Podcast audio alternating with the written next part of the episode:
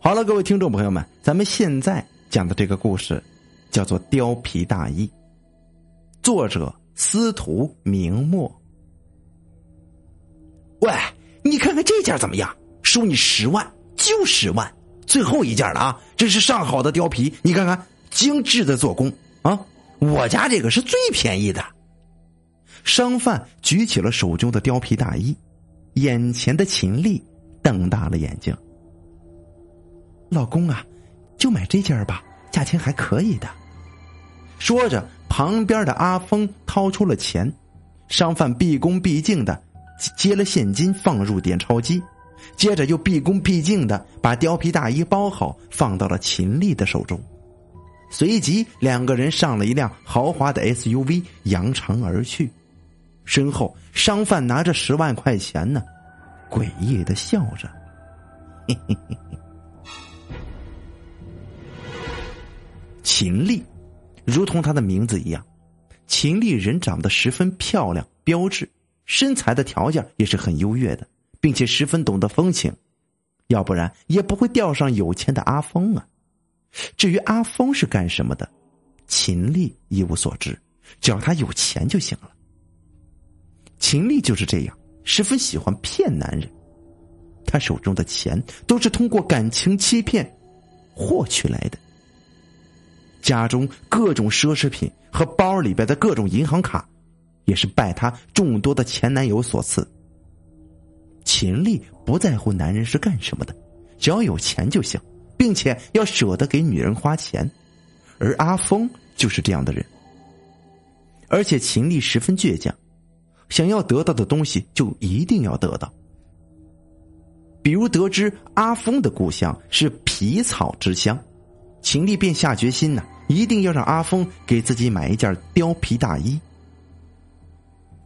前段时间呢，不停有新闻爆料，已经有两个女人被剥皮虐杀了，犯罪手法极其残忍，而在他们的尸体旁边都写着血字：“你穿貂皮，死不足惜。”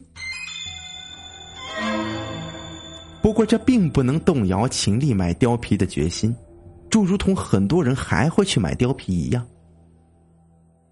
你知道吗？我听说貂皮一般都是活剥的，这样才能剥下上好的貂皮。所以每一件貂皮大衣后边呀，都有一个血腥的故事。你穿的这件，估计也有少不了的貂被活剥呀。阿峰一边开着车一边说：“哼，我喜欢就好。”秦丽不为所动。是啊，在他的字典里，任何生死、任何牺牲，为了自己，那都是值得的。只要自己喜欢就好了。阿芳怔了一怔，看着有点不舒服。经常游走于各种男人之间的秦丽自然看得出来，便立即变成了一副小女孩的模样。人家喜欢吗，老公？我们不买也会有别人买呀，都是一样的嘛。秦丽撒起了娇了，阿峰尴尬的笑了笑。哦啊啊啊！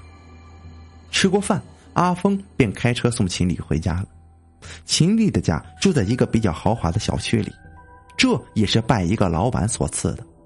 秦丽当年呢，给他做了三年的小三，确实没有白当。上了楼，秦丽就对着镜子开始搔首弄姿。秦丽十分喜欢这件貂皮大衣。一半是因为它确实好看，另一半是因为它真的很贵呀。秦丽抚摸着上边的毛皮，感觉十分舒服。秦丽眯着眼睛享受着，十分的享受。就这样，秦丽睡着了，身上还盖着那件貂皮大衣。秦丽似乎并不在乎身上的衣服，她只是享受从男人手中得到东西的那种感觉。哎，什么声音啊？进了老鼠了吗？秦丽被一阵动物特有的尖细声音给吵醒了，正准备起身看看，只感觉这身上好像有什么东西在动啊！秦丽本能的尖叫，却怎么也挣脱不开那件貂皮大衣。只见这貂皮大衣上啊。有好几只白色的雪貂正在身上走来走去的。雪貂在秦丽的身上不停的撕咬着，一只雪貂更是扑到了秦丽的脸上拼命的撕咬，另一只也跳到了脸上，啃食着秦丽的眼睛。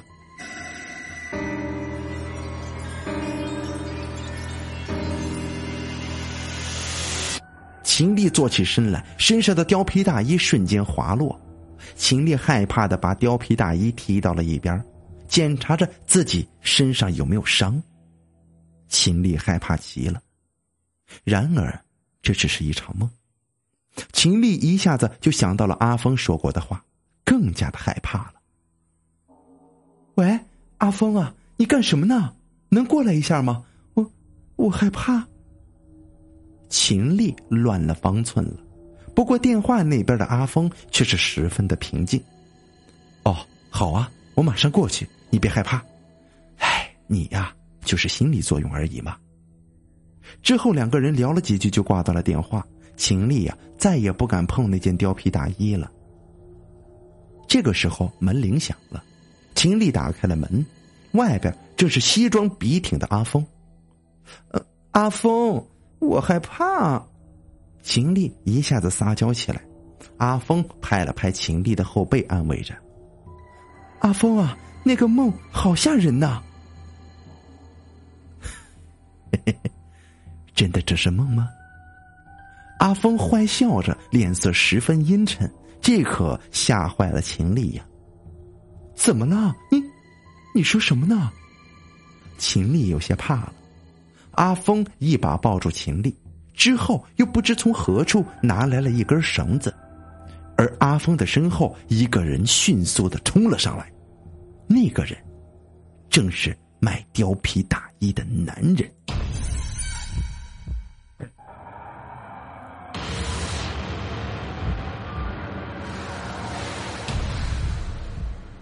两个人绑好秦丽之后，便逼着秦丽说出所有银行卡的密码，并且还搜刮了所有值钱的东西，包括那件貂皮大衣。你知道吗？嗯，这件衣服上都是我的家人。阿峰的眼睛中充满了怒火。就这样，秦丽被阿峰和那个男人生生的活剥了。没人在意秦丽的惨叫，就如同没有人在意雕的惨叫一样。最后，阿峰留下了那八个字儿：“你穿貂皮，死不足惜。”阿峰没有想到秦丽会如此富有，或许都是拜那些男人所赐。阿峰和卖貂男子回到了阿峰的故乡，进了村子，第一家左转是一个养貂的地方，老板。正在剥着貂皮，大兄弟，又来买活貂啊！老板似乎很兴奋，手里还拎着一只刚刚被剥了皮的貂。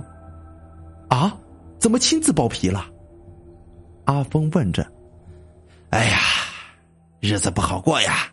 以前我都是只养不剥的，现在只能亲自剥皮了。老板笑着。好，这里的貂。我都要了，阿峰说着，从兜子里拿出了钱。嗯，哦，行，成。老板也是爽快，直接把笼子都装上了车。阿峰开了火车，到了一片林子。走吧，不要再被抓了。阿峰俯下身子，打开了笼子。一旁卖貂的男人也打开了笼子。晚上。两个人来到了白天卖貂皮的胖子家里，阿峰拿出了刀。说真的，阿峰并不喜欢给胖子扒皮，厚厚的脂肪弄得自己油乎乎的，显得很狼狈。而且阿峰特别不喜欢胖子杀猪一样的惨叫。最近呢，本市发生了数起骇人听闻的杀人案。死者都是被剥皮，据说都是与貂皮有关的。阿峰看着新闻，寻找着下一个喜欢貂皮大衣的猎物。这一时之间人心惶惶，貂皮产业也越来越不景气了。